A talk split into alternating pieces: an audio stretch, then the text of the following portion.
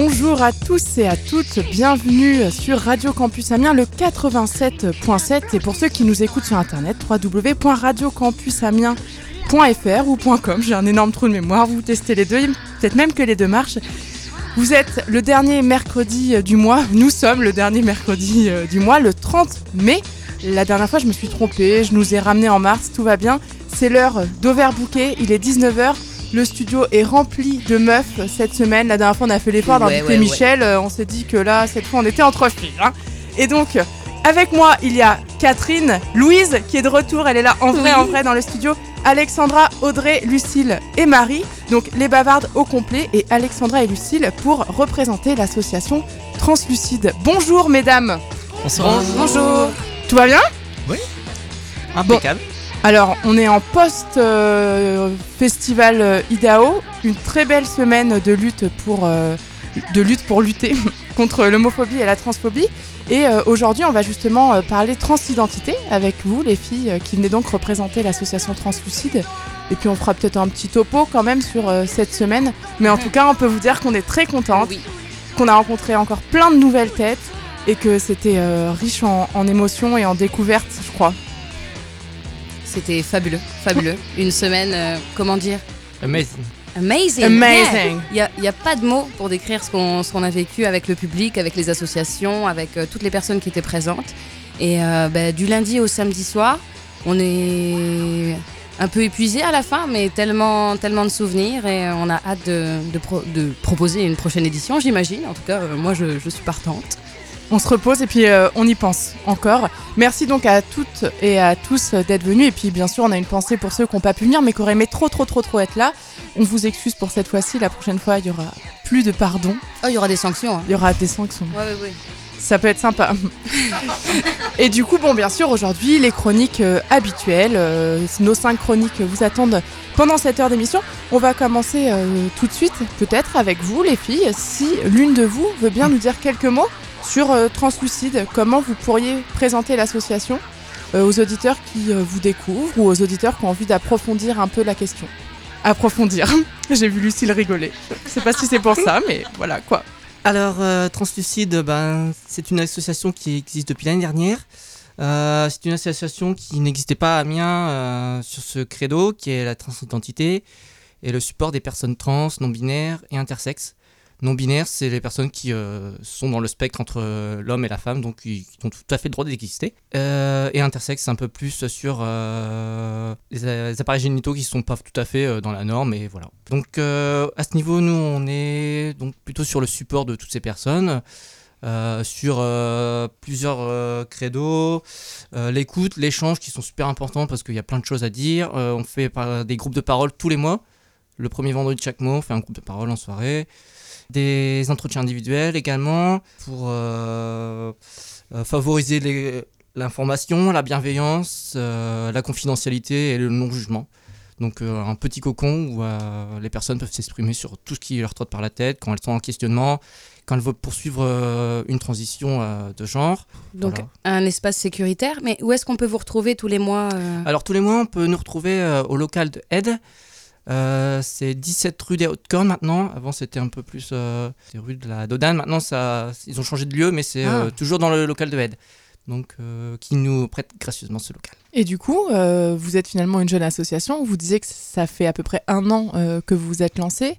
Qu'est-ce qui vous a donné l'élan et l'envie de proposer cet accompagnement Parce que ça doit vous demander euh, un temps fou, une énergie folle aussi. Euh, et est-ce que c'était la colère de se dire qu'il n'y avait rien encore à Amiens ou est-ce que c'était une volonté aussi du fait de votre parcours? Euh, je pense qu'il y a un peu, des deux. Moi, je, vais parler de mon parcours. Je suis arrivé sur Amiens, j'étais en questionnement sur mon identité de genre. Et bah, clairement, il n'y avait rien. Et j'ai dû me reporter sur l'île alors que bah, voilà, faire les déplacements, etc. C'est pas forcément évident, ça demande des coûts, etc. Alors que Amiens, je pense que ça mérite euh, d'aborder le sujet et de pouvoir répondre aux, aux besoins des personnes qui sont en- parfois en souffrance, euh, des jeunes, etc. Et c'est super important. Du coup, euh, est-ce que vous avez eu euh, le soutien de la ville d'Amiens, par exemple, des soutiens extérieurs à l'association pour euh, vous donner une visibilité, pour vous aider aussi plus facilement euh, à toucher les personnes qui pourraient avoir besoin de votre soutien, de vos conseils et de votre accompagnement? On a eu des soutiens surtout des autres assos en fait. La, la ville non pas encore. Il y a eu SOS homophobie qui nous a redirigé, enfin qui a redirigé des personnes vers nous. Il y a eu aide grâce au, au local et tout. Principalement les associations encore. C'est plus une, une aide interasso que tout ce qui est euh, ville ou autres partenaires. Du coup, en parlant euh, interassociatif, je rebondis un peu euh, au, au fil euh, des mots et de mes pensées. À quel point un festival comme celui qui s'est déroulé du coup du 14 euh, au 19 mai dernier est aussi important d'un point de vue collectif et pour traiter des questions de l'homophobie et de la transphobie? Qu'est-ce que ça représentait pour vous en tant qu'association? Énormément. Surtout en fait ça, permet aussi de, bah, faire découvrir euh, la transphobie, juste euh, ça en fait, de, révéler ce que c'est. Et de, montrer que aussi euh, à travers l'homophobie et les autres luttes en fait on, peut on partage beaucoup de choses et on peut on peut lutter tous ensemble donc c'est ça qui nous a beaucoup aidé à travers donc cette, cette semaine Et parce que c'est vrai que c'est resté longtemps invisibilisé, même au niveau de la communauté LGBTQI+. La question trans, c'est ça a rarement été parlé. Il y a eu, je crois, il y a deux ans sur la Gay Pride où c'était le mot d'ordre, mais sinon on en parle très peu. Donc là, c'était vraiment euh, fabuleux en fait de vous avoir sur le sur le festival, puisque moi j'ai découvert plein de choses déjà pour moi, et euh, j'étais heureuse qu'on puisse proposer ça aux personnes à Amiens, qui est une ville où on se dit bon, c'est pas très ouvert, il se passe pas grand chose, et finalement euh, ça me fait plaisir aussi que vous soyez une jeune association, un peu comme les Bavardes, qui ont, qui ont même pas encore un an. Et je me dis que finalement, quand on se donne le courage d'organiser ces choses-là, les gens suivent, les gens sont curieux et curieuses de- d'apprendre euh, des choses et ils viennent aux événements. Et moi, je suis très heureuse en tout cas de vous avoir rencontrés parce que c'était fabuleux de faire votre rencontre. ah oui on a partagé donc, beaucoup de choses et puis j'espère qu'on en partagera encore beaucoup euh, à travers Ah oui. nos deux assos et puis euh, faire des, des événements un peu encore collectifs J'espère aussi. Et c'est vrai que du coup, je rebondis un peu sur ce que disait Louise, qui a envie de tousser, là, qui se plie Oui. en quatre, cause pas. Tu sais, la radio, c'est la vraie vie après tout. Si Oui, tu oui. tousses pas non-stop, t'as le droit de tousser de temps en temps. Comme ça, on sait qu'on est au mois de mai, qu'il y a du pollen. euh, on- n'est pas en train de vous, de vous avoir sur la date. On pourrait être en plein hiver, tu pourrais juste avoir une euh, laryngite. Oui, c'est vrai. Ah. Du coup, je rebondis sur ce que tu dis aussi sur cette invisibilisation. Ça veut dire que bah, si on est honnête, même nous, euh, bavardes, pourtant euh, engagés euh, pour défendre les droits des personnes LGBTQI+, on avait des méconnaissances au fur et à mesure. je pense qu'on apprend, on découvre aussi en termes de, bah, de vécu pour vous, euh, de vocabulaire. Peut-être que cette émission, c'est aussi l'occasion euh, de revenir un petit peu sur tout ça, parce qu'au sein même de la semaine, il y a pu euh, y avoir des maladresses, Mhm. des mots mal employés, peut-être aussi des jugements, peut-être que vous avez entendu des choses pas forcément agréables. Peut-être le premier sur lequel on pourrait revenir, et parce qu'on l'entend beaucoup, on ne parle pas de transsexuel. Alors pourquoi et euh, qu'est-ce qui convient euh, de dire pour que le mot euh, ne soit pas ni péjoratif, ni jugeant ou connotant? Alors, en fait, euh, le mot transsexuel, euh, c'est un mot qui est complètement euh, dépassé. Ça, ça a des notions de psychiatrisation et de pathologisation qui sont assez fortes. On utilisait ça pour désigner les, les personnes trans il y a 20-30 ans et ça continue à durer parce que en fait on n'a pas bah, c'est resté dans l'idée à cause des amalgames qui sont faits dans les médias etc et euh, le problème de ce mot aussi également c'est que ça ça fait l'amalgame avec la, sexualité et les organes génitaux. Alors que la transidentité euh, qui remplacerait ce mot très bien euh, ça fait vraiment le lien. On, on entend tout de suite le trans et identité identité de genre. Les personnes transidentitaires donc peuvent être appelées aussi personnes transgenres par rapport au genre ou tout simplement personnes trans qui est un terme parapluie qui convient à tout le monde il faut savoir par contre que les personnes trans peuvent tout à fait bien se définir transsexuelles parce qu'en fait c'est elles peuvent être légitimes selon leur parcours etc Mhm. on peut pas euh, remettre ça en question en fait de leur côté. Mais les personnes cisgenres qui est un autre terme qui désigne euh, du coup je rebondis sur, sur ça euh, donc c'est les personnes qui se sentent bien avec leur genre qu'on leur a assigné à la naissance. C'est-à-dire à la naissance, bah, on- selon les, les organes génitaux, généralement on dit qu'une fille c'est une, une fille ou un garçon, si elle a une vulve ou un pénis, et puis ensuite c'est considéré comme un acquis, mais ce n'est pas forcément le cas, ce qui, euh, euh, amène aux personnes trans qui euh, remettent ça en question quand elles se rendent compte que c'est elles se sentent pas bien dans le genre qu'elles ont eu assigné à la naissance. Waouh. Et moi, je voulais, je voulais rebondir sur, sur tes propos parce que euh, les gens sont souvent bien trop curieux et curieuses là de savoir quand ils- on emploie le terme euh, transsexuel. Pour eux, il y a toujours cette idée de début de transition et de fin de transition. C'est-à-dire que la transition est terminée une fois que tu as changé de, de sexe. Alors que euh, non, euh, d'après ce que j'ai pu comprendre sur cette semaine, c'est pas le. Tout le monde ne se définit pas, ne définit pas sa, hum, sa transition de la même manière. Exactement. Pardon, j'a- j'avais coupé le, euh, Mm. le, le, le micro parce qu'il y en a une qui tousse à cause des pollens et il y en a une, qui- une autre qui se mouche. Je disais Alexandra, exactement. Et allez, on y va. Exactement, Lucille va répondre. Elle a envie de parler. Oui. Donc la question c'était euh, souvent quand les personnes utilisent le mot transsexuel et sont curieuses ou curieux euh, posent la question euh, ah bah ça y est euh, elle a changé de sexe il a changé de sexe euh, la transition ça aurait un début et une fin et j'ai appris sur cette semaine que c'était pas c'était pas vraiment ça Non, bah en fait, c'est au propre, c'est à la personne transgenre déjà de définir sa fin de transition ou son début de transition. Le changement de sexe n'a rien à voir. Mhm. Le changement de sexe se fait selon les personnes aussi. Toutes les personnes trans ne, ne- ne changent pas de sexe, euh, ne veulent pas faire d'opération. Euh, Il y en a qui ne changent rien, qui prennent même pas de tra- traitement hormonal, qui se veulent juste se définir de, de manière nouvelle à travers peut-être euh, leur façon de vivre, euh, leur habit. Et donc euh, le, le- le sexe n'a rien à voir avec tout ça. Donc voilà, je trouve ça important de, revenir là-dessus. Et je me rappelle au tout début, au tout début, quand on a commencé à parler de la création des bavardes, on se posait la question sur notre nom, on se posait la question sur notre logo, et on a essayé de redéfinir ensemble ce que c'était une femme. Parce qu'on était là, on se disait, ben, on veut faire un collectif lesbien et féministe pour, euh, pour la visibilité de toutes les femmes. Mais ce mot femme, en fait, il n'est pas uniquement femme, cis, euh, comme on l'entend. Et voilà, donc on travaille toujours sur cette idée, sur cette idée-là, et ça me fait penser à ça, puisque ça nous avait longuement questionné et on n'avait pas forcément toutes les billes pour répondre, pour répondre à cette question. Donc on a pu faire aussi, nous, des maladresses. Ne serait-ce qu'avec nos groupes de parole qu'on a appelé Blabla Chat et c'est vrai que peut-être que ça nous questionne plus de fait aujourd'hui euh, de ces nouveaux échanges qu'on a pu avoir et construire avec vous. Mais, du coup, à ce moment-là, je, me rappelle quand on avait créé l'événement que justement on avait discuté euh, entre associations pour pouvoir, enfin justement remettre en question ça. Et c'est tout l'intérêt, je pense, d'avoir des associations parce que il y en a de moins en moins et les associations galèrent de plus en plus.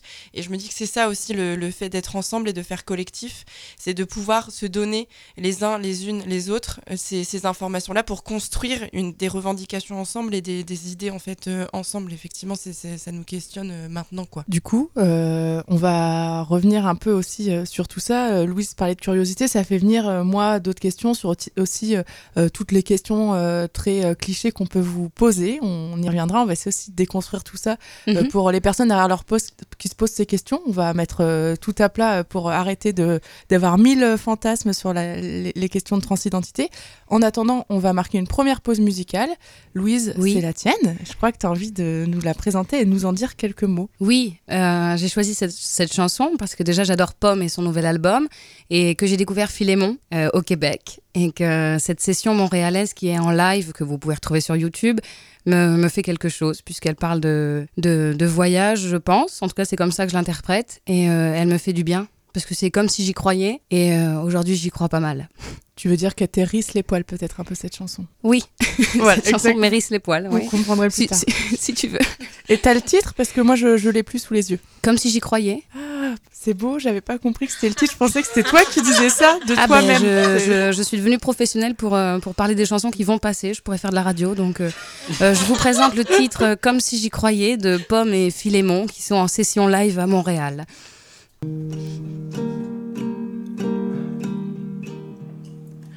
Comme si j'y croyais, j'ai pris ce train pour ailleurs et pour demain.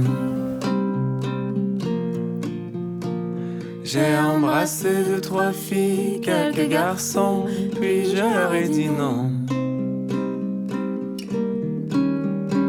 Je vais là où le vent me porte, je fais toujours en quelque sorte le grand voyage.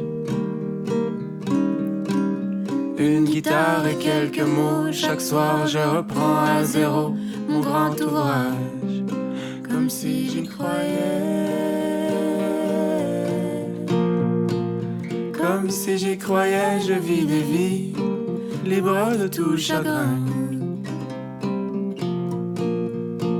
Mes journées ressemblent à des nuits, à d'autres nuits qui ne ressemblent à rien.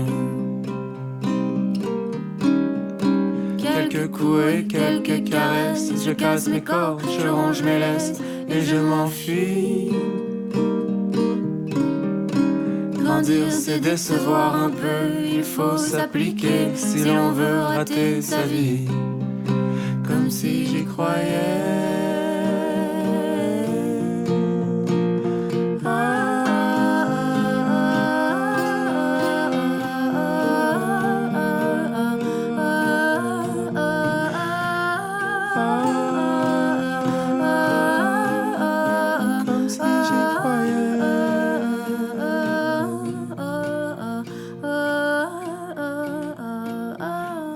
Force d'y croire, c'en est fini de vivre dans le noir. Avec la lumière et le vent pour se l'allier, j'ai le souffle coupé. Sans me soucier des jours qui viennent, je m'enfuis à travers la plaine. Et cette fois, plus de faux départs, plus de doutes, plus aucun chat noir sur ma route, puisque j'y crois, puisque j'y croyais.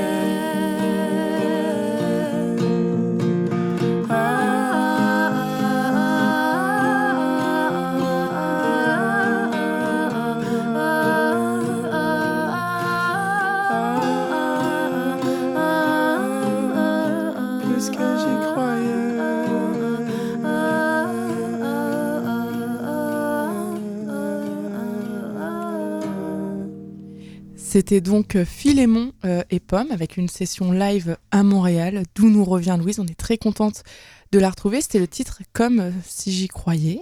Et Louise euh, y croit beaucoup, nous disait-elle euh, en ce moment. Et comme on est très heureuse euh, de la retrouver, on a décidé de garder l'ordre habituel des chroniques et on la retrouve pleinement avec la clitodienne numéro 4. Numéro 4. Alors bonjour à toutes et tous et bienvenue dans votre émission La Clitodienne. Vous êtes avec Louise et chaque mois, chaque mois mon défi est de trouver des sujets novateurs, mais je vous avoue que les mots quotidien et femme dans le moteur de recherche, ça donne pas souvent quelque chose de positif.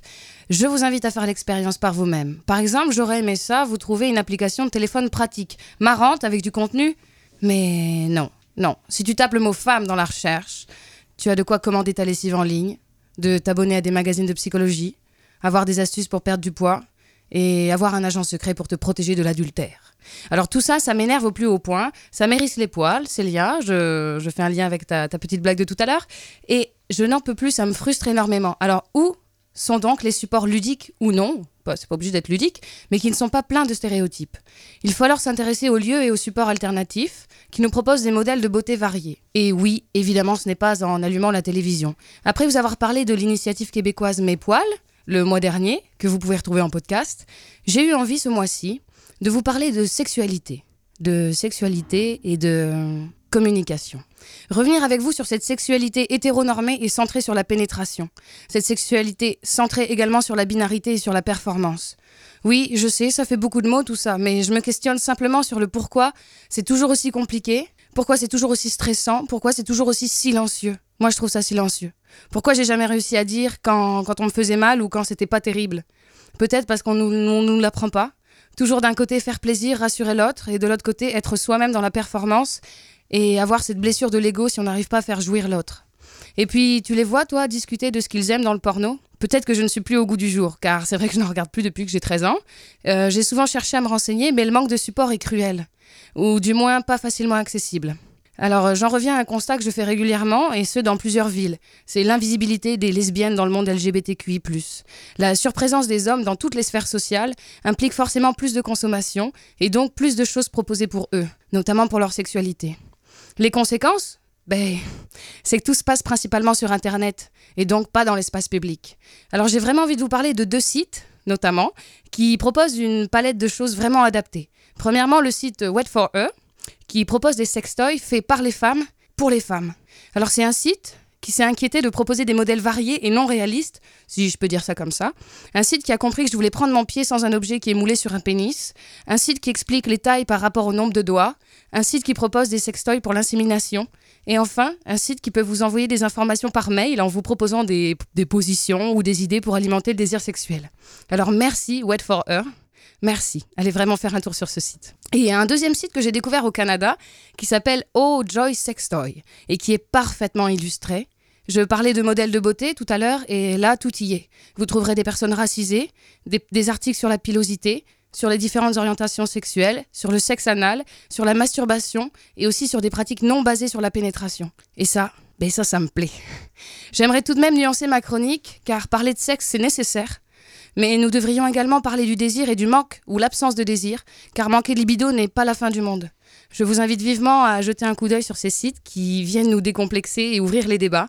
Après tout, les choses, il suffit d'en parler. Merci. Louise, ça fait du bien tout ce que tu racontes. Ouais. On rappelle les sites, donc Wet for Her, j'essaie Yes. de le faire avec le même accent que toi, et Oh Joy Sex Toys. Yeah, c'est ça. Oh Joy Yeah. Sextoy et Wet for Her. Alors, je m'excuse d'avance puisque hum, c'est des sites qui sont en anglais. C'est c'est embêtant, c'est embêtant. J'aimerais j'aimerais ça que ce soit en français. Mais pourquoi pas proposer de travailler autour de ça et en faire une, euh, en faire une traduction pour, euh, pour les personnes qui sont, qui sont ici. voire même, je pense, programmer une, une, une après-midi sextoy où on pourrait éventuellement en précommander pour euh, bah, en parler. Chacune les testerait de son côté et puis on se dirait, bah tiens, c'est sympa. Enfin, du coup, de, de, de pourquoi pas essayer d'en de, d'en acheter, quoi. Oui. Et faire une, une journée sextoy, une journée aussi euh, sur les maladies euh, sexuellement transmissibles, sur euh, bah, qu'est-ce que la digue dentaire, euh, tout ce qui va tourner autour du, du sexe lesbien ou non. Et ouais, ouais, il faut qu'on organise ça. Depuis le euh, temps qu'on en parle, va falloir la faire. je cette je pense qu'il faut qu'on le fasse et qu'on le fasse avant cet été. Puisque cet été, on va avoir deux mois de pause et qu'on va pouvoir bien s'amuser. Donc, euh, on pourrait donner tous les, toutes les idées maintenant. On est le 30 mai, c'est du gros défi là. tu nous as pas vu, on Bah, s'est on s'est toutes crispées. On, hein. Ah, peut, mais- on peut donner un, un petit avant-goût par contre, parce que le 5, euh, le prochain Blabla Chat, le 5 juin, c'est sur le désir, l'amour, le couple et le polyamour. Et ça pourrait peut-être donner envie aux Oh oui. personnes qui viennent de programmer peut-être pour la rentrée euh, ou peut-être avant les vacances euh, Mmh. une après-midi euh, sextoy. Moi, je pense que c'est faisable. En tout cas, je vais, je vais y travailler. Donc on continue cette émission. Vous êtes bien sûr toujours sur Radio Campus Amiens, sauf si vous avez zappé, mais vous ne nous entendez plus. Donc merci pour ceux qui sont restés. 87.7, c'est Overbooké, dernier mercredi du mois. On est donc avec Lucille Alexandra de l'association Translucide. On a parlé de sexualité, euh, de sexe, euh, euh, de chat, mais pas que, de sextoy. Je parlais de clichés tout à l'heure. Est-ce qu'il y a vraiment des questions que vous ne supportez plus d'entendre? On parlait notamment tout à l'heure euh, au sujet de la transition, de euh, l'idée ou non euh, de changer de sexe ou pas. Est-ce que c'est les questions les plus récurrentes et la curiosité la plus malsaine? Ben, il y a toujours aussi un amalgame avec notre orientation sexuelle. Donc, si par exemple pour une femme transgenre, on va toujours demander ben, comment c'est avec les hommes ou ce genre de choses, alors qu'une femme transgenre ben, peut être lesbienne, peut être bi, peut être pan, peut être tout ce qu'elle veut. L'orientation sexuelle et le genre n'ont n'ont aucune corrélation. Donc, ça, c'est une des questions les plus, plus gênantes. Après, un des gros problèmes aussi qu'on a, c'est quand on rencontre quelqu'un. À partir de quel moment, je dis doit, mais je le mets entre guillemets, doit-on dire qu'on est une personne transgenre? Ça, c'est un gros problème pour nous. Ça fait beaucoup polémique, surtout parmi les personnes cisgenres. Les personnes transgenres sont d'accord qu'on ne doit pas le dire. Ça... Ça, pour nous, ça va de soi, mais euh, les personnes cisgenres se sentent trahies au bout d'un moment si on leur a pas dit au, dé- au début. Alors on se demande si on doit se balader avec une pancarte marquée Je suis une personne transgenre, traguez-moi. Euh, c'est vraiment très, très embêtant. Donc du coup, ça rajoute nécessairement un stress supplémentaire à la rencontre et euh, au premier euh, moment euh, bah, de drague, de séduction, tout ça? Énorme. Du coup, il y a d'autres euh, clichés, d'autres choses sur lesquelles vous voudriez revenir euh, euh, pour un petit peu euh, casser euh, tout ça. Tu parlais des questions, euh, il y a tout ce qui est questions euh, qui peuvent être super intrusives, c'est euh, notamment lié à- aux organes génitaux. Euh, Est-ce qu'on est opéré euh, Des choses comme ça, ça c'est des questions qu'on qu'on pourrait pas se, se permettre de... Une personne cisgenre ne pourrait pas se permettre de, de poser à une autre personne en fait euh, si, si elle n'était pas transgenre, genre... euh, est-ce que tu as eu tes règles aujourd'hui? Ou, euh, Enfin, une personne qu'on croise dans la rue, etc. euh, Est-ce qu'on va poser ça? Euh, Enfin, c'est des euh, trucs super intrusifs. Oui, il y a souvent cette question-là de... qui arrive, c'est euh, est-ce que tu comptes te faire opérer ou est-ce que tu veux opérer? Oui, oui, il y a ça. Sur l'opération, en fait, je pense que c'est lié à l'émanation des, des médias qui, euh, qui focus sur, sur les opérations, sur le parcours trans, la chirurgie, les choses comme ça. Et du coup, les gens ont vraiment euh, ces choses-là en tête, alors que euh, on est des personnes normales. C'est juste que nos organes génitaux sont pas les mêmes ou bah, voilà, il y, y a une identité de genre qui a été qui en travail, etc. Et voilà. Et vous arrivez à savoir pourquoi les médias font euh, justement euh, un focus aussi euh, poussé sur cette question-là, spécifiquement de l'opération et de fait du changement de sexe? Bah, c'est toujours parce qu'il y a l'amalgame entre justement sexe et genre pour la, la société actuelle. Le sexe définit le genre, on se définit parce qu'on a entre les jambes. Donc c'est assez bizarre, hein, pour, pour, pour définir les gens, il faudrait que les gens se baladent avec les jambes à, l'air. C'est une image assez frappante, mais Du fait des codes, tout le temps, euh, liés au genre finalement, genre qu'on définit spécifiquement euh, par l'idée euh, d'avoir un vagin ou un pénis en fait. voilà, c'est ça. ouais. Et du coup, on en parlait pendant la pause musicale. C'est toujours pour nous l'occasion de faire aussi un petit point sur la suite de l'émission. Et on avait envie de revenir avec Marie sur aussi le processus, en dehors des clichés, des questions lourdes, chiantes auxquelles vous avez à répondre. Il y a aussi tout votre quotidien de démarche et votre quotidien administratif, faut bien le dire, pour ce qui compte euh, le plus pour vous, votre changement d'état civil.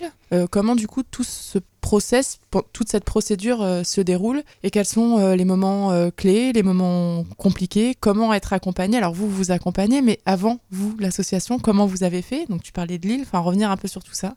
Au niveau des parcours, bah, a... c'est très très lourd au niveau administratif. Ça s'est allégé durant l'année dernière. Il y a eu une loi euh, qui est passée euh, en 2016 qui a été appliquée en 2017. Euh, mais avant, c'était vraiment le parcours du combattant, mais tribunal avec avocat, des années de, bataille.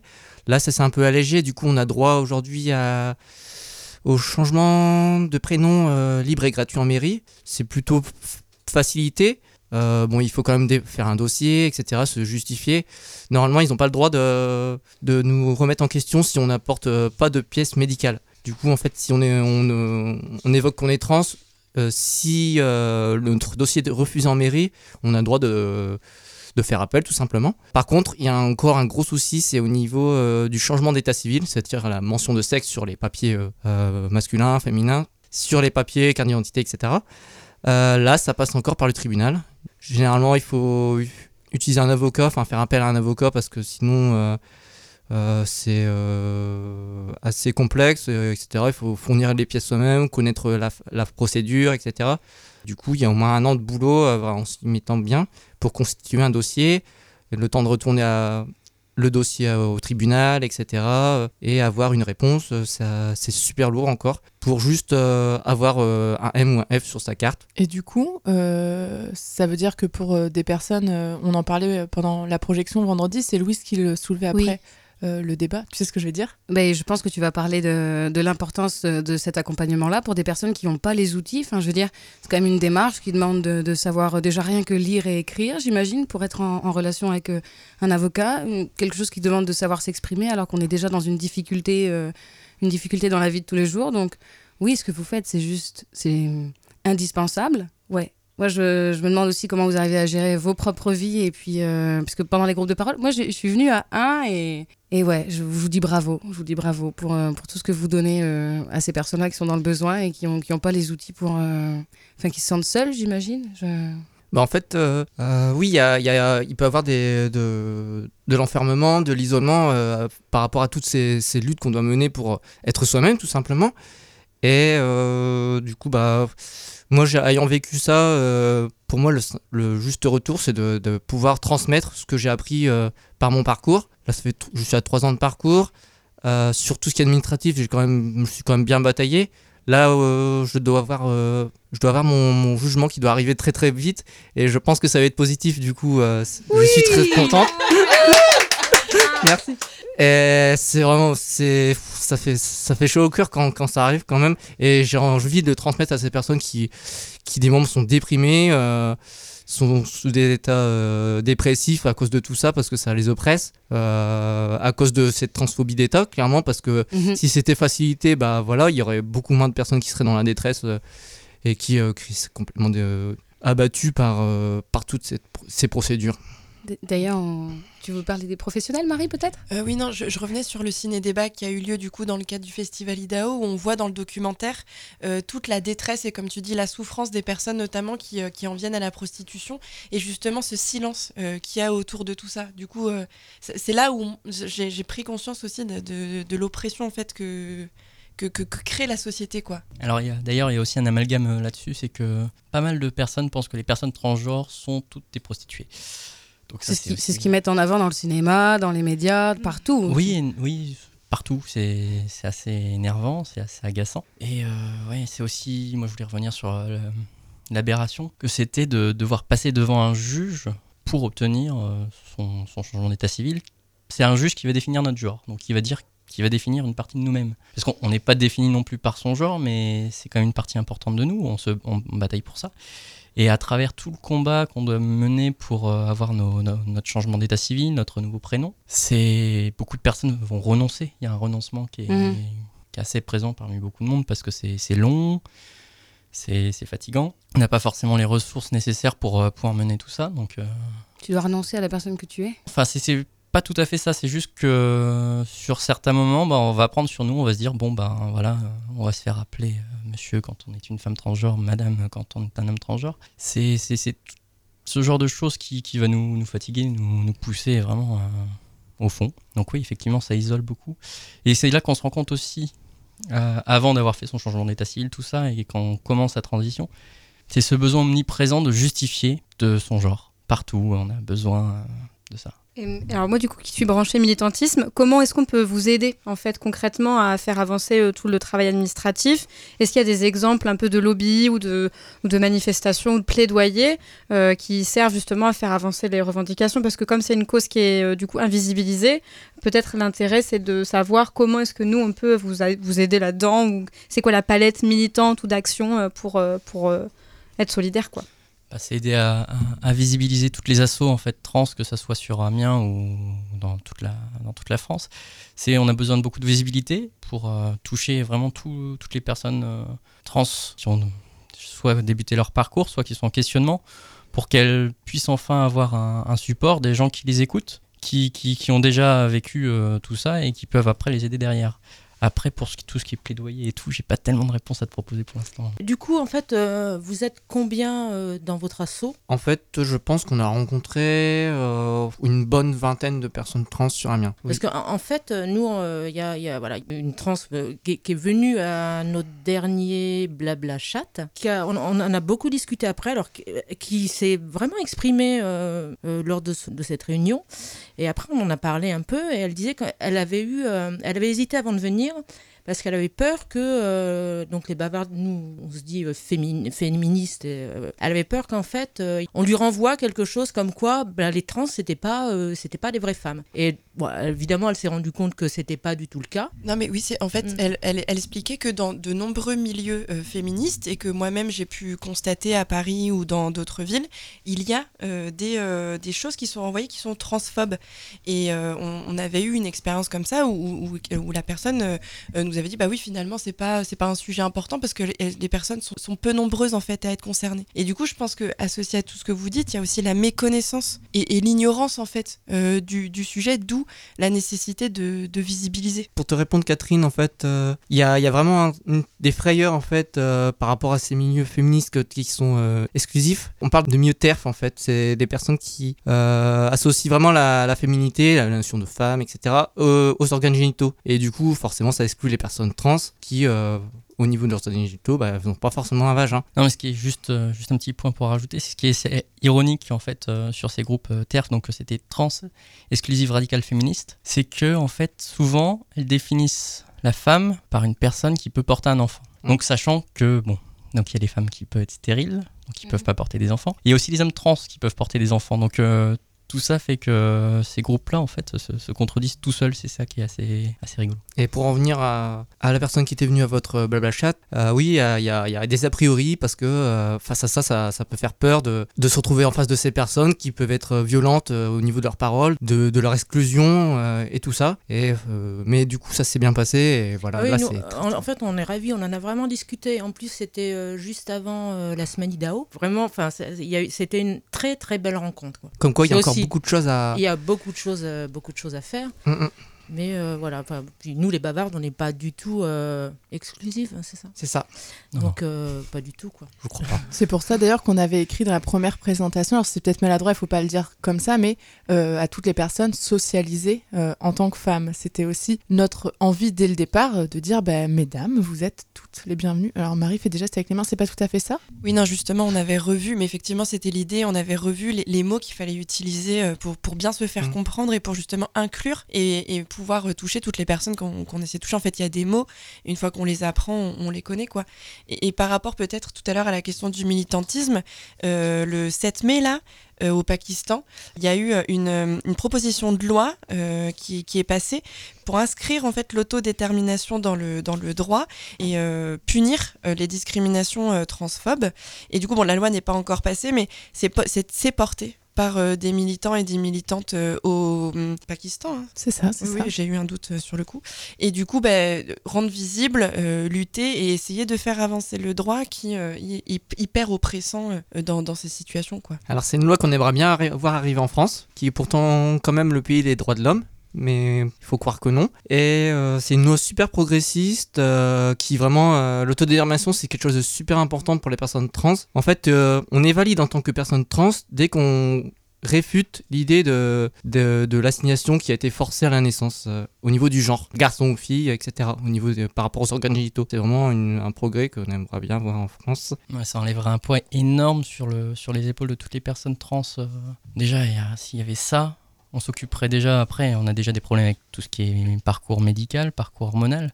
Donc, si la question euh, de tout ce qui était administration pouvait être zappée, ça serait juste magique.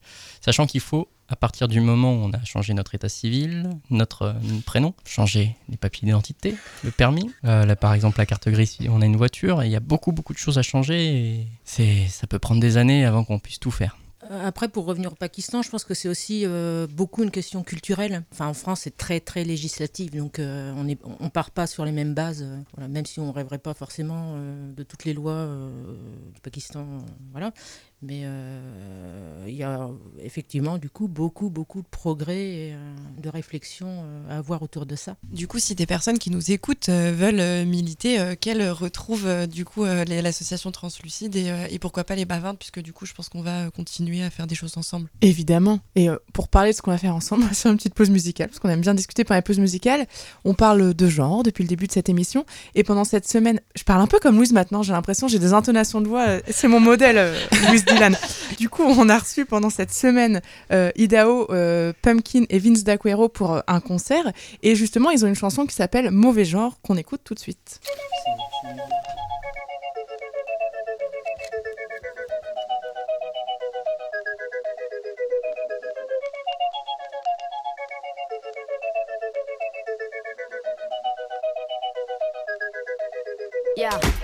Appel au boycott des clichés sur genre.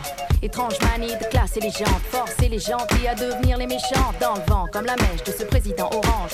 Laver les cerveaux détergents, braver le niveau zéro, c'est hyper chiant. Le monde est patchwork. L'opinion trop thug, non c'est pas Burke. Bienvenue au club. C'est le chaos dans les codes. C'est le cadeau de l'époque. Nouvelle saison, renouvelle les ondes. Monde fait maison, nouvel épisode. Le décorum se disloque. Femmes et hommes se disloquent. Mille raisons de péter des cloisons. Monde fait maison, nouvel épilogue. J'ai l'impression de remonter dans le temps. Chaque jour, faut remonter dans le tank. Fighter autant que faire se peut dans ce monde pour exister tel que l'on veut. Sortir du placard ou de l'ordinaire, attirer le regard de la foule binaire. Défendre un monde en kaléidoscope, identité scrutée au microscope, sans trompe de fallope, traité de salope. Big up aussi qu'on la culture pop. Je veux plus de figures queer dans le hip hop, moins de caricatures luire dans le sex shop. Mystérieuse, la nature prend des risques. L'identité, c'est plein d'astérisques. Tout un camailleux entre le rose et le bleu, donc X et Y mélange les deux. Non, pas de bisobie, sauf si c'est une fille. La bêtise oblige d'office le crucifix. La main sur la bite ou la main sur la Bible. Faudrait songer à trouver un équilibre. C'est le chaos dans les codes. C'est le cadeau de l'époque. Nouvelle saison, renouvelle les ondes. Monde fait maison, nouvel épisode. Le décorum se disloque. Femmes et hommes se disloquent. Mille raisons de péter des cloisons. Monde fait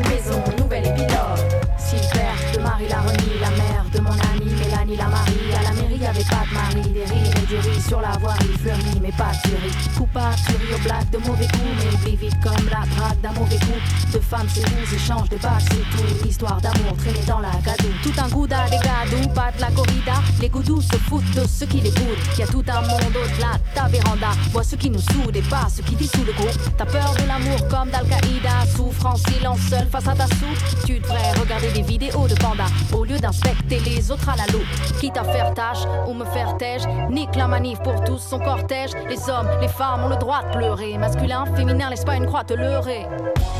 C'est le chaos dans les corps. C'est le cadeau de l'époque. Nouvelle saison, renouvelle les ondes. Monde fait maison, nouvel épisode. Le décorum se disloque. Femmes et hommes se disloquent. Mille raisons de péter des cloisons. Monde fait maison,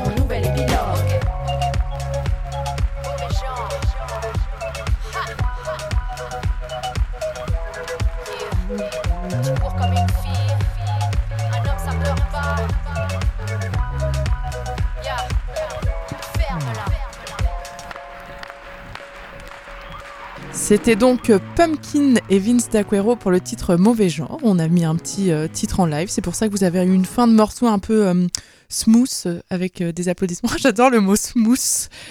Pardon, Marie? Bah, dis-leur qu'on a un public et que les gens vont applaudir en direct. Hein, Oui, c'est ça. On est 250 dans le studio parce que. On poursuit donc cette émission en verre bouquet euh, avec toi, euh, Marie. On était super organisé du timing dans les premières émissions. Toutes les petites 10 minutes, on avait la chronique. Là, on a déjà parlé énormément. Ça va faire un peu comme la dernière fois. Elles vont tout un peu se succéder. Mais on s'en fout parce qu'on n'aime pas les codes. Ouais, puis ça bavarde quoi. Et puis ça bavarde. Euh, je crois qu'avec toi, Marie, euh, actualité oblige euh, du mois de mai euh, à la Croisette. Sur la Croisette canoise, on va parler cinéma et festival de Cannes. Tout à fait, le festival de Cannes, jingle. Coin, coin. Alors, merci Audrey. 71 éditions après sa première fois, le Festival international du film de Cannes en France demeure l'un des événements les plus médiatisés au monde et le plus important festival de cinéma du point de vue du rayonnement international. L'objectif est de révéler et mettre en valeur des œuvres de qualité pour servir l'évolution du cinéma, mais aussi de favoriser le développement de l'industrie du film et célébrer le 7e art dans le monde. Chaque année, le prestige, l'élitisme et l'apparat foulent les fameuses marches d'une institution devenue machine à dollars. Pourtant, ce que l'on sait moins, c'est que l'on doit la naissance du Festival de Cannes en 1939 et sa mise en place concrète en 1946 à Jean Zay, figure emblématique de la résistance et du Front populaire, et quelques personnes issues de l'éducation populaire souhaitant rivaliser à la Biennale du cinéma vénitien, autre festival du film important en Italie, prise en main à l'époque par Mussolini et Hitler pour en faire de la propagande et manipuler les foules. Le monde du cinéma, alors menacé d'être bâillonné, un modeste festival a vu le jour à Cannes. Si le monde du cinéma ressemble à une bulle inaccessible par tant de magie, on ignore tout l'envers du décor. Les tournages, les castings, les relations, l'argent, les contrats, etc. La preuve, 2017, un mouvement féministe apparaît dans les journaux et sur les écrans et sort enfin de l'ombre. Weinstein, d'abord, montre enfin une réalité bien malheureuse et dramatique. Depuis des décennies, des femmes et des hommes luttent pour dénoncer les inégalités, les violences et les injustices que vivent les femmes dans le monde. Les militants et militantes se font entendre, une nouvelle forme de militantisme apparaît, et oui, la rue est prise, de nouveaux mouvements naissent sur Internet et dans les villes, et on découvre des milliers de personnes qui se lèvent pour contrer l'inacceptable. L'histoire de France et du monde montre à quel point les luttes viennent des citoyennes et des citoyens, mais qu'il a toujours fallu l'événement de trop, ou quelqu'un, quelqu'une, de connu et médiatisé, pour pouvoir porter le combat de ces invisibilisés. Cannes, cette année, est un exemple concret. On essaye de résumer. Tout d'abord, 16 actrices françaises noires et métisses, dont Sonia Roland et Firmine Richard, ont décidé de monter ensemble les marches dans le but de dénoncer la sous-représentation des personnes noires dans le cinéma en France. Emmenée par Aïssa Maïga, la comédienne à l'origine du livre collectif Noir n'est pas mon métier, les actrices ont été accueillies en haut des marches par la chanteuse burundaise Kadjanine, membre du jury. Autre nouveauté, cette année, le festival a accueilli 15 films abordant l'homosexualité ou les questions de genre, deux fois plus que d'habitude. En compétition, nous avons retrouvé le film Rafiki, premier film kényan sélectionné au Festival de Cannes mais interdit dans son pays, qui parle d'homophobie avec un mélange de lutte qui donne le pouvoir au rêve et à l'amour. La réalisatrice pousse ainsi les lourdes portes de l'intersectionnalité et de l'homophobie. Aussi, Plaire, aimer et courir vite de Christophe Honoré, qui raconte de son côté une histoire d'amour dans l'ombre du sida, pour ne citer que ces deux-là. Nous pouvons aussi parler du discours incroyable et bouleversant d'Asia Argento, qui a été courageusement la première à avoir témoigné publiquement contre Harvey Weinstein. Venue cette année remettre le prix de la meilleure actrice, elle a pris la parole sur la scène pour dire, je la cite, Harvey Weinstein ne sera plus jamais le bienvenu ici, j'ai été violée ici même à Cannes, vous savez qui vous êtes, nous savons qui vous êtes et nous n'allons pas vous permettre de vivre dans l'impunité. Et pour terminer par le début, en ouverture du festival, 82 femmes du 7e art ont gravi les marches pour une journée dédiée aux femmes de cinéma, une montée symbolique inédite parce que 100% féminine. En tête, Kate Blanchette, maîtresse de cérémonie, a livré un vibrant plaidoyer pour la cause des femmes et réclamé notamment l'égalité salariale. Elle a rappelé que 82 est le nombre de femmes retenues en compétition pour la Palme d'Or par le festival depuis sa première édition contre 1688 hommes. Elle a également souligné que 71 réalisateurs avaient reçu une Palme d'Or contre seulement deux femmes, Jeanne Campion et Agnès Varda. D'ailleurs, Agnès Varda a livré un témoignage fort en parallèle du festival. Je la cite. À l'époque, j'essayais de vivre un féminisme joyeux, mais en fait, j'étais très en colère. Les viols, les femmes battues, excisées, les femmes avortées dans des conditions épouvantables. J'ai fait partie des femmes qui ont signé un manifeste qu'un journal avait nommé le manifeste des 343 salopes en faveur de l'avortement pour avoir le droit d'avoir des enfants ou non. La liste des signataires plus ou moins connus faisait du bruit. Toujours le même combat. Droit des femmes, droit des travailleurs. Je ne sais pas à quel moment j'ai pris conscience que ça n'était pas seulement la question d'être libre, mais que le combat des femmes serait collectif ou ne le serait pas. Après avoir vécu un festival IDAO sur Amiens, une semaine extraordinaire faite de rencontres, d'investissements, de rassemblements et d'émotions, plus que jamais, avec et auprès de toutes les femmes ensemble. Soyons en colère, luttons joyeusement pour que la liberté existe et perdure. Merci Marie. Soyons en colère et soyons euh, aussi euh, euh, heureuses et douces et tout ça. Et lançons-nous des euh, défis. Alors là, j'essaie de faire une transition comme je peux parce qu'on a décidé de vous faire plein de petits clins d'œil dans cette émission sur la semaine qu'on vient de passer. Et pendant la soirée de clôture, on a décidé de relever le défi avec les filles des bavardes et un de nos beaux garçons de Flash de euh, participer à la soirée drag queen et drag king du euh, Red and White. Et euh, les drag kings ont fait leur passage sur le bar et on était nombreuses sur une chanson assez incontournable de Peaches, le titre Boys Wanna Be Her qu'on vous repartage aujourd'hui. Et vous pouvez vous faire toutes les idées et imaginer tout ce que vous vouliez de nos tenues, belles barbes et autres danses très sensuelles sur le bar du Red and White qu'on remercie. Et bien sûr, un grand merci à Steph de nous avoir permis euh, de nous lancer dans cette aventure. Donc on écoute tout de suite Peaches.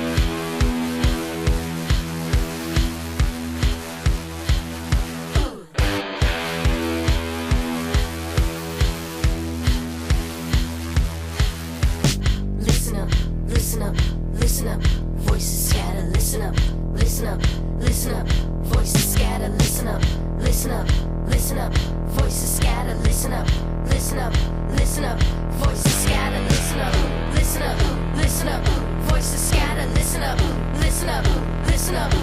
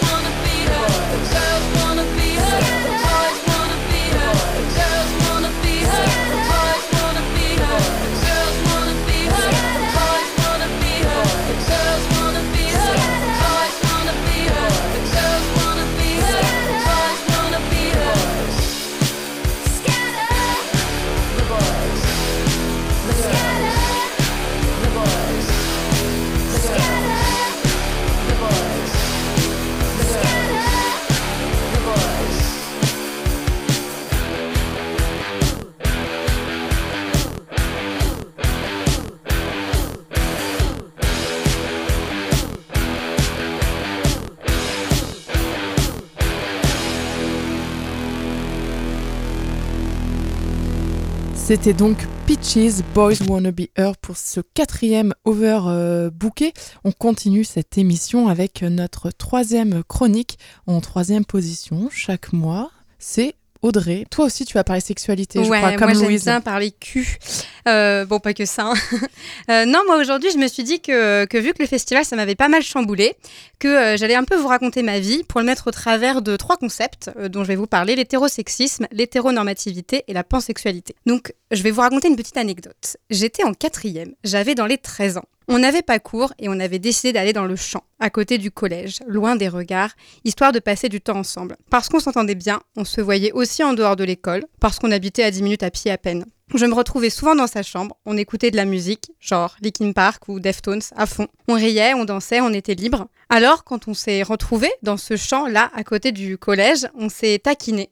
Et puis on s'est demandé si on avait déjà embrassé avec la langue. On en avait déjà fait l'expérience, ça n'avait pas été très probant, voire même dégoûtant. Alors on s'est dit qu'il fallait réessayer. C'est elle qui a fait le premier pas. Moi, je me sentais un peu idiote. Je me sens encore un peu idiote d'ailleurs à 30 ans. Elle a mis sa langue dans la mienne, on s'est entrelacés et je crois que c'est la première fois que j'avais des papillons dans le ventre et dans ma culotte.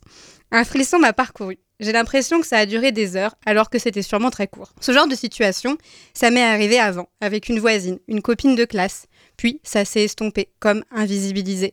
Ma mère me parlait des copains de mon frère et m'enjoignait à sortir avec eux, leur faire des bisous. Mes copines aussi d'ailleurs. Mais les garçons, je trouvais ça dégoûtant. Je me suis dit que c'était normal, que c'était l'adolescence, mais les années lycée sont passées et moi, il m'arrivait rien. C'est quand j'ai eu 20 ans que des filles ont commencé à me draguer et à se mettre dans mon lit, mais moi je bégayais comme si j'avais 14 ans.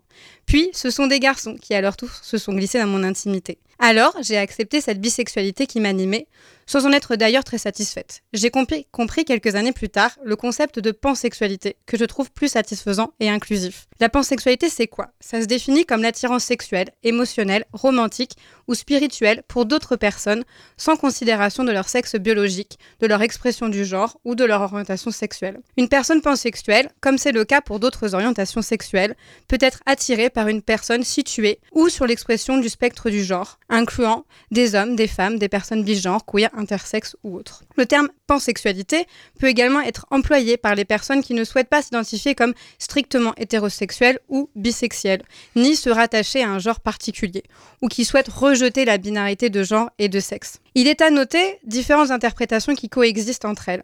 Les personnes pansexuelles peuvent se dé- déterminer comme telles si euh, un flou s'est installé depuis longtemps sur, le fait de ne pas vouloir euh, être avec un homme ou une femme et sortir de cette binarité. Quand je repense à mes parents et à leurs injonctions maladroites à sortir avec des garçons parce qu'avoir une fille lesbienne, c'est pas envisageable pour eux, j'ai compris que j'avais été victime d'hétéronormativité et d'hétérosexisme. L'hétéronormativité étant la croyance selon laquelle tous les individus appartiennent à des genres distincts et complémentaires. Hommes et femmes, possédant des, rôles naturels dans la vie. Elle suppose que l'hétérosexualité est la seule orientation sexuelle ou seule norme et considère que les relations sexuelles et conjugales sont plus ou uniquement faites pour des personnes de sexe opposé. L'hétérosexisme étant le système politique et structurel qui consiste à véhiculer dans la société le privilège hétérosexuel. Si vous voulez creuser la question, je vous conseille de voir la super conférence gesticulée de Ronan Perrault, Tu ne seras pas une pédale mon fils, qu'on a programmée dans le cadre de notre festival, ainsi que des lectures, notamment le dictionnaire de l'homophobie de Louis-Georges Tin, mais également le concept de la pensée straight de Monique Wittig. Ces deux-là, en gros, ils nous expliquent que partout dans la société, les injonctions à être hétérosexuels et en plus aimer la bite, c'est la norme absolue. Dans les pubs, les films, dans les préjugés qu'on peut véhiculer sur les filles et ou sur les garçons ou autres. En mai 2013, une enquête auprès de 93 000 personnes LGBT de l'Agence des droits fondamentaux de l'Union européenne soulignait que deux tiers des homos européens partageaient la crainte d'être mal regardés, d'entendre un commentaire négatif, voire d'être verbalement ou physiquement agressés, et par conséquent n'osaient pas se tenir la main en public. En 2017, le rapport d'SOS Homophobie dit que 11% des actes homophobes et transphobes ont lieu dans les lieux, dans les lieux publics. Alors la conclusion, c'est quoi? Une des manières de lutter contre l'homophobie, si tu es hétéro, eh bien c'est de prendre conscience que c'est un privilège. Gomme-le autant que tu peux, ou en tout cas encourage tes copains, tes copines, lesbiennes, gays, bi, trans ou autres à se montrer, défends-les et montre que la visibilité, ça se passe pour tout le monde. Si tu ne comprends pas les concepts LGBTQI+, viens poser la question. Regarde un documentaire, va sur YouTube, élargis ta manière de voir le monde et de voir les gens. Si tu es parent, n'induis pas de comportement hétérosexiste chez ton enfant pour lui laisser toutes les opportunités d'amour qu'il est possible de vivre. Merci euh, Audrey pour euh, cette euh, belle euh, chronique. Je me retrouve un petit peu, enfin un peu beaucoup dans ce qu'elle dit Audrey. euh, et pendant l'atelier sur, sur les, les, les privilèges, je, je faisais le lien avec quand j'ai découvert mon homosexualité et que tous les ans, je me sentais obligée de, de coucher avec un homme pour, pour me persuader que j'ai que je pouvais à nouveau être dans la norme, parce que la question c'était ben, euh, est-ce que tu couches encore avec des hommes? Ben oui, je tente, je tente, et finalement non. Les hétéros, on leur demande pas d'avoir une relation homosexuelle pour être sûr qu'ils sont hétéros, on leur demande pas ça. Donc euh, ouais, tout ce que ça peut engendrer, euh, en tout cas moi sur ma sexualité, ça m'a beaucoup beaucoup travaillé, l'hétéronormativité, et de toujours devoir essayer pour justifier, oui, je suis bien homo, je le suis, et, et j'en suis sûre, quoi. J'ai plus besoin de plus besoin d'essayer. Mais bon, ça a quand même duré 4 ans tout ça, donc... euh, Euh, D'où l'importance, je pense, d'absolument, enfin, de, faire des, discussions. Euh, L'atelier qu'avait proposé Ronan Perrault, c'était fondamental parce que souvent, on est dans les associations, on discute les uns avec les autres, on est sur du pragmatique, du logistique, on fait un film, on fait une conférence, on se pose la question de qu'est-ce qu'il faudrait organiser, mais on ne se pose pas entre nous pour discuter des oppressions ou des inégalités ou des injustices dont nous-mêmes on est victime et sans que ça soit forcément un, un groupe de thérapie. Euh, bah, et en même temps, pourquoi pas euh, Moi, je crois vachement à ce qu'on appelle la sociothérapie, c'est-à-dire socialiser collectivement nos problèmes, parce que c'est ça qui permet ensuite de trouver des moyens collectifs d'action et qui nous permet de nous renforcer aussi et de, bah, de sortir euh, aussi de nous-mêmes. euh, voilà, un petit peu. Oui, puis aussi on se rend compte qu'on a beaucoup de choses en commun. Ce qui était assez, assez prenant, assez, assez formidable sur, euh, sur ces ateliers en fait. Et on a envie de continuer, c'est fou. Donc on va continuer, on, on prend date et on vous transmettra euh, les infos. Et du coup, avant de... On vous laisse le choix dans la date C'était la blague de trop. Mais non, pas du tout. Vous me faites vraiment perdre le fil cette semaine. Donc, euh, avant de redonner un peu toutes les informations, je pense notamment euh, euh, aux permanences, groupes euh, de parole euh, de Translucide, aux réseaux sociaux, tout ça, et de finir en musique euh, avec Catherine. Euh, normalement, c'est l'heure euh, de ma chronique.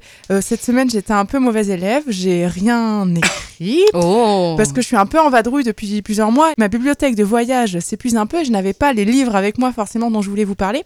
Mais euh, si je devais vous donner un petit conseil pour euh, le mois à venir, euh, il y a quand même une auteure américaine née en Pel- Pennsylvanie, je savais que j'aurais pas dû le dire, qui m'a beaucoup plu et qui m'a interpellée, qui a fait des choses assez importantes. Elle s'appelle Alison Bechdel et elle est née euh, dans les années 60, donc euh, aux États-Unis. Elle a notamment euh, écrit un roman graphique autobiographique qui s'appelle Fun Home, puis euh, la suite qui s'appelle C'est toi euh, ma maman, sur lequel elle aborde son homosexualité, euh, celle de son père et l'intégralité des injonctions que ça peut comporter dans ces années-là aux États-Unis. C'est drôle et pas drôle du tout parce que bah, je peux pas tout vous dire, mais c'est pas forcément drôle parce que la vie n'est pas toujours très drôle. Mais il y a plein de petits moments aussi un peu décalés où elle s'amuse en dessin assez simple à, à résumer euh, des clichés, des trucs tout pourris. Donc euh, il y en a quelques-uns qui m'ont fait rire. Elle écrit notamment euh, au sujet de son père sur qui elle s'interroge. De tous les passe-temps de mon père, son goût du jardinage était pour moi le plus évocateur d'un autre penchant bien plus troublant. Quel homme, sinon une chochotte, pouvait aimer les fleurs avec tant d'ardeur? Donc c'était les questions qu'une jeune fille enfant se posait sur, sur son père. Et euh, c'est donc euh, un bouquin hyper important euh, parce qu'elle a mis beaucoup de temps à l'écrire, parce qu'elle a voulu pendant sept ans euh, se photographier dans des moments importants de sa vie, dans des conférences féministes, etc., pour euh, les retranscrire en dessin. Elle a aussi écrit l'essentiel des Gwyn à suivre.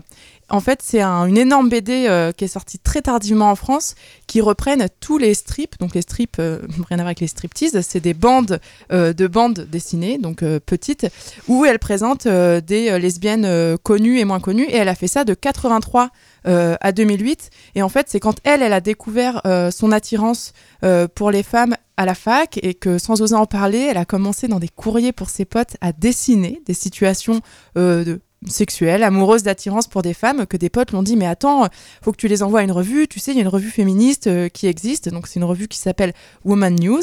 Elle a été publiée dedans et elle en a fait euh, depuis un énorme euh, un énorme pavé où elle reprend toutes ces toutes ces femmes et juste pour dire, parce qu'on parlait de cinéma tout à l'heure, donc je fais un peu le lien, que je sais pas si vous avez déjà entendu parler de ça, mais il y a quelque chose qui s'appelle le test de Bechdel, qui vient donc d'Alison Bechdel, donc elle l'a ressorti dans ses strips euh, à l'époque, au début des années 85, et en fait c'est un test qui permet euh, d'identifier le sexisme et euh, la prépondérance et la place des hommes dans la fiction. Donc il y a trois principales questions et ça va bien sûr plus loin que ça, mais dans les trois principales qui permettent déjà de poser un regard sur la fiction en question, il y a l'œuvre fait-elle intervenir deux femmes identifiables par un nom, juste pas juste deux nanas qui sont là, est-ce qu'elles ont un nom et une importance Ces deux femmes discutent-elles ensemble? Et si oui, est-ce qu'elles parlent d'autre chose que d'un personnage masculin? Du coup, si la réponse est positive aux trois questions, le test est réussi. Euh, si ce n'est pas le cas, cela peut indiquer que l'œuvre, euh, est centrée sur des figures absolument masculines, voire correspondant au syndrome de la Schtroumpfette. Donc euh, le nom était drôle, pas créé par elle, et en gros c'est pour expliquer euh, cette idée que bah, dans les films très souvent bah, il y a un groupe de potes accompagné d'une seule femme, en général définie de manière stéréotypée, avec un message clair. Les garçons sont la norme, les filles la variation, les garçons sont centraux quand les filles sont à la périphérie, les garçons sont des individus alors que les filles sont des stéréotypes, les garçons définissent le groupe, son histoire et ses valeurs, et les filles existent seulement dans leur relation aux garçons. Voilà, c'était pour euh, vous euh, faire un petit euh, focus sur cette chouette auteure, donc Alison Bechdel.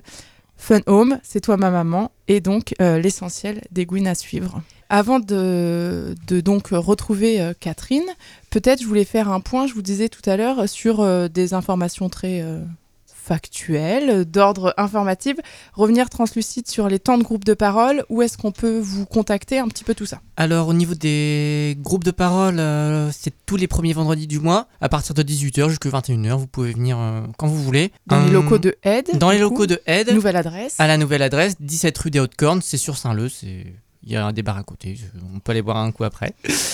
Euh, donc euh, un espace de non-jugement et de bienveillance. Euh, c'est aussi ouvert aux proches, par exemple des parents qui souhaiteraient avoir euh, auraient besoin de, de réponses, et les alliés qui peuvent être en position d'écoute et apprendre des choses sur tout ça. Vous pouvez nous retrouver sur euh, en tapant euh, Translucide Amiens sur un moteur de recherche ou sur Facebook, on est, on est disponible. Donc on aura aussi, euh, en tapant Translucide Amiens sur un moteur de recherche, la possibilité de trouver comment euh, vous contacter. Bien sûr. Euh, en amont bah, de ce groupe de parole ou bah, après pour ceux qui pourraient peut-être avoir des appréhensions pour venir à un groupe et peut-être avoir des premiers échanges. Bien sûr, on peut tout à fait envoyer un message, on répond à tout le monde, il n'y a aucun souci.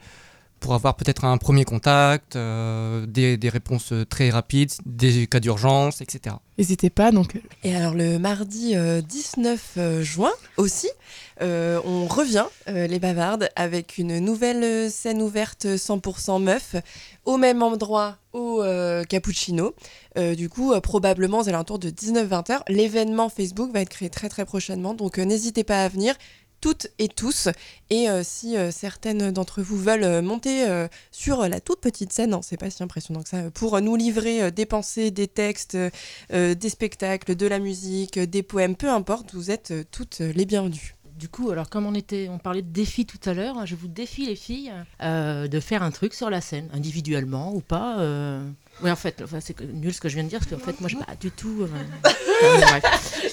Mais euh, voilà. Ok, ça marche. Défi Moi, je euh, prépare un spectacle de relevé. claquettes. accepté. Moi, je- moi, je sais péter avec ma bouche. Et faire la canne. Et tu sais, ok, non, j'allais dire un truc un peu bizarre euh, concernant des épées, mais je, je vais pas le faire. Euh, du coup, le temps de remonter le micro de Catherine euh, qui chute euh, allègrement vers le bas. Bah, en fait, c'est parce que c'est mon ordinateur qui est vers le bas. Du coup, euh, merci euh, à toutes les filles. C'était encore euh, un plaisir. On a encore donné plein d'informations. On a encore une émission plus longue qu'une heure. On est contente parce que finalement le temps c'est pas si important. En tout cas pas quand on est ensemble. On vous donne euh, rendez-vous euh, très bientôt pendant les groupes de parole, pendant cette scène ouverte au Cappuccino le 19 et euh, on continue à vous donner plein d'informations, nous les bavardes et vous translucides sur les réseaux sociaux. Et donc merci à tous de nous avoir écoutés. On sait que vous êtes de plus en plus nombreux et ça, ça fait plaisir. Vous retrouverez très bientôt le podcast en ligne et sur la page Facebook. Et comme d'habitude, on se quitte avec Catherine qui vient de nous habituer à une nouvelle chronique. Mélomane que tu es, tu nous as euh, fait découvrir euh, Clara Luciani euh, lors de la précédente émission. Et aujourd'hui, encore une femme, à l'honneur bien sûr. Je te laisse nous raconter tout ça. Mais comment allez-vous? Toujours aussi mal, je l'avoue. Mais tout, tout le monde s'en fout. Le regard noir, le visage fier, le pas feutré. Dans mon cœur, le feu s'allume et brûle tout mon corps. Je ne resterai pas seule à regarder les fleurs tout au long du printemps. Ce soir, je vais faire le mur, je me fous de la procédure. Ma décision est radicale. Quelle drôle de sortie sous le ciel gris. J'adore vous voir me supplier au bord de vos actes manqués, sparadrap, drapeau blanc, lentement, m'envoler. J'y descends sans armure, j'ai vu le meilleur de la fête, vous qui dansez en stéréo. Je sentais monter dans l'atmosphère un coup d'éclat, d'éclair, un coup de tonnerre. Droite, gauche, bras de fer, on se défend. Non mais t'as vu la gueule du sentiment? J'ai lu tous vos messages, mais vos paroles, vos mots doux, je m'en fous. Entre nous, je déclare le carnage sur ma rétine. Si je demeure à ta merci, il n'y a pas l'ombre d'un souci. Je tombe. Le silence du soleil dessine des ombres immenses, et peu à peu, certains d'entre eux entrent dans la danse, hypnotique, sensation du vide grandissant. Je t'ai vu, t'avais l'air de plaire, je t'ai bu dans la nuit, la mer, le reste tu t'en cognes. Encore un tour et après on changera d'accord. Encore un instant, s'il vous plaît. J'approuve le silence des corps, c'est doux les gestes inanimés. Je frappe sans que l'on puisse m'apercevoir. Oui, j'avais l'art et la manière d'aimer. Élancée comme une guerrière dans la mêlée, le regard fixe, prête pour la rixe, j'ai riposté. Tu fuis. J'ai revu mes positions en vain. Y crois-tu? J'ai pris les devants, les tempêtes au loin, et tout dedans moi, aveuglé d'un mirage qui me contamine, qui fait battre mon cœur. Assez de bavardage, les silences sont à mon goût. J'ai pas trouvé les mots que tu avais dans la peau. Tout est confus dans mon cerveau. Mais toi, tu voudrais bien danser encore. J'adore vous voir me supplier au bord de vos actes manqués. Mais qu'est-ce qui t'a pris de t'envoler ainsi? Chérie, pour qui te prends-tu d'abord? C'est moi qui définis le score. T'as jamais su ce que tu voulais. J'envie ceux qui ont pu voir en toi la liberté. Moi, je suis prête à croire à toutes les vérités. Tu seras toujours ma voie lactée. Si tu broies du noir, je veux bien me faire broyer. Puise dans mes disques, vise au hasard, au pire, tu tomberas sur mes caprices pénibles. Vise-moi encore en sémaphore, j'existe. Jamais rien vu d'aussi mortel que ces tirs au hasard. Je découvre une autre que moi, le regard fixe, prête pour la rixe. J'ai riposté, le goût du danger sur mes lèvres. On ne se rendra pas, qu'il nous retrouve. Je sais bien qu'un jour tu reverras la mer, encore et toujours. Je suis la plage à ma façon, je fais la guerre, j'ai mes raisons. T'es chic, mais je m'enfuis. Tu cries, panique, je fonds, au front, à fond. Mais je veux bien du noir, et je veux de l'espoir. Et tu parlais d'éternité, on n'a même pas fait la moitié.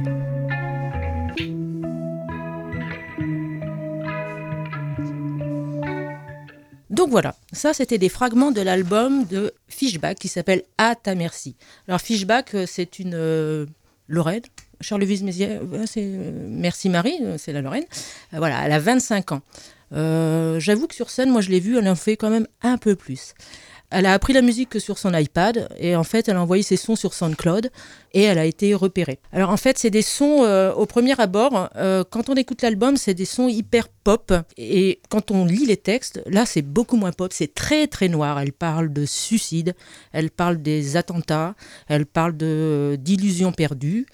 Donc c'est ça qui est un peu paradoxal. Euh, Sa musique, en fait, ses références, euh, elles sont très euh, années 80. On retrouve, enfin moi j'y retrouve en tout cas du Dao, du Elie Jacquenot, beaucoup du Catherine Ringer. Mais en fait, bah, c'est pas du tout gênant, c'est pas euh, voilà. Donc euh, voilà, on, on va essayer de la faire venir, ne serait-ce que pour Marie qui est fan euh, de. euh, Vas-y Marie, vas-y, je t'en prie. Je suis émue en fait. Je... c'est, c'est- c'est une chanteuse extraordinaire, faut l'écouter. Faut, faut écouter les paroles. Il faut, il faut... Et ton titre préféré, c'est quoi? C'est celle que tu as dit au début. Je me souviens jamais. Euh, tu sais, la, première, là, me diras-tu là Donc en fait, je vais vous passer euh, un titre qui s'appelle euh, On me dit-tu, qui est le numéro 7 de l'album, mais sans- on s'en fout complètement. Et ben, bonne écoute. On va écouter tout de suite. Et comme euh, quand on dit quelque chose, on essaie de le faire, euh, je vous propose, les filles, quelque chose qu'une auditrice euh, nous a soufflé, parce que les pauses musicales sont toujours de très grande qualité. Quelqu'une nous a demandé si euh, ça serait pas une bonne idée de en faire une playlist euh, complète qu'on pourrait retrouver sur Internet, euh, Sur- Spotify ou autre. Et c'est vrai que ça serait quand même plutôt cool, euh, même pour nous, d'écouter en sur boucle. le site qu'on doit faire, c'est ça Voilà, on va peut-être Mhm. faire un SoundCloud. Enfin, en tout cas, merci pour la suggestion et on y pense effectivement. Et, et si jamais vous aussi, auditrices, auditeurs, vous avez des chansons à, que vous voudriez qu'on partage, qu'on vous-même vous voulez mettre des pauses musicales, bah vous nous dites. Hein. Très bientôt, on va euh, en- encourager les gens à appeler au standard pour passer un petit mot, une chanson, quoi. Donc, on termine cette émission avec donc Fishback que Catherine vient euh, de nous présenter et le titre On me dit-tu? Justement, Marie, on ne devait pas faire des remerciements euh, particuliers avant de se dire au revoir? Oui, carrément. Tout à l'heure, on se disait que c'était euh, super important de pouvoir euh, remercier toutes les personnes qui nous écoutent euh, dans Overbooké, qui sont de plus en plus euh, nombreuses. Et du coup, on voulait aussi euh, remercier toutes les personnes qui se sont investies dans le festival Idao, euh, plus particulièrement euh, pour euh, les bavardes. C'est grâce à vous qu'on arrive à faire tout ça. C'est avec vous qu'on puise la force de continuer de mettre en place euh, tous ces événements qui euh, procurent euh, beaucoup de joie. Et on va mettre en place un truc dans Overbooké, c'est qu'on va faire chaque mois un gros big up à une, une bavarde qui nous écoute parce qu'on espionne tout le monde et on sait qui nous écoute. Et du coup, Chantal, gros big up, tu te reconnaîtras. Merci à tous. Bisous Chantal. Merci. Donc, euh, co- comme les émissions n'étaient pas longues, on se rajoute encore un truc en plus.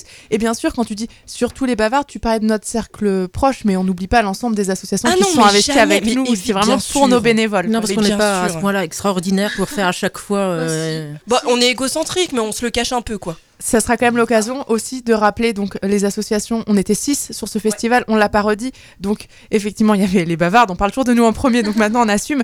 Euh, Translucide, Flasher True Colors, SOS Homophobie, Aide et Gas. Merci à tout le monde pour euh, cette belle semaine. Et donc on terminera bien sur le big up à Chantal. Et un merci au Micmac aussi qui nous a filé plein de coups de main et à Soraya euh, pour la nourriture. Oui. Big up au à Red tout le and monde. White, euh, au Drag Queen. À la cave du houblon pour la bière, parce que ça compte. Oh oui. À l'espace santé euh, du Maurice Maurice, Maurice Ravel. Ravel pour la projection du vendredi, enfin tout ça. Puis moi je voulais faire une classe dédiée à ma mère. Non, je- À Sans qui je serais pas là.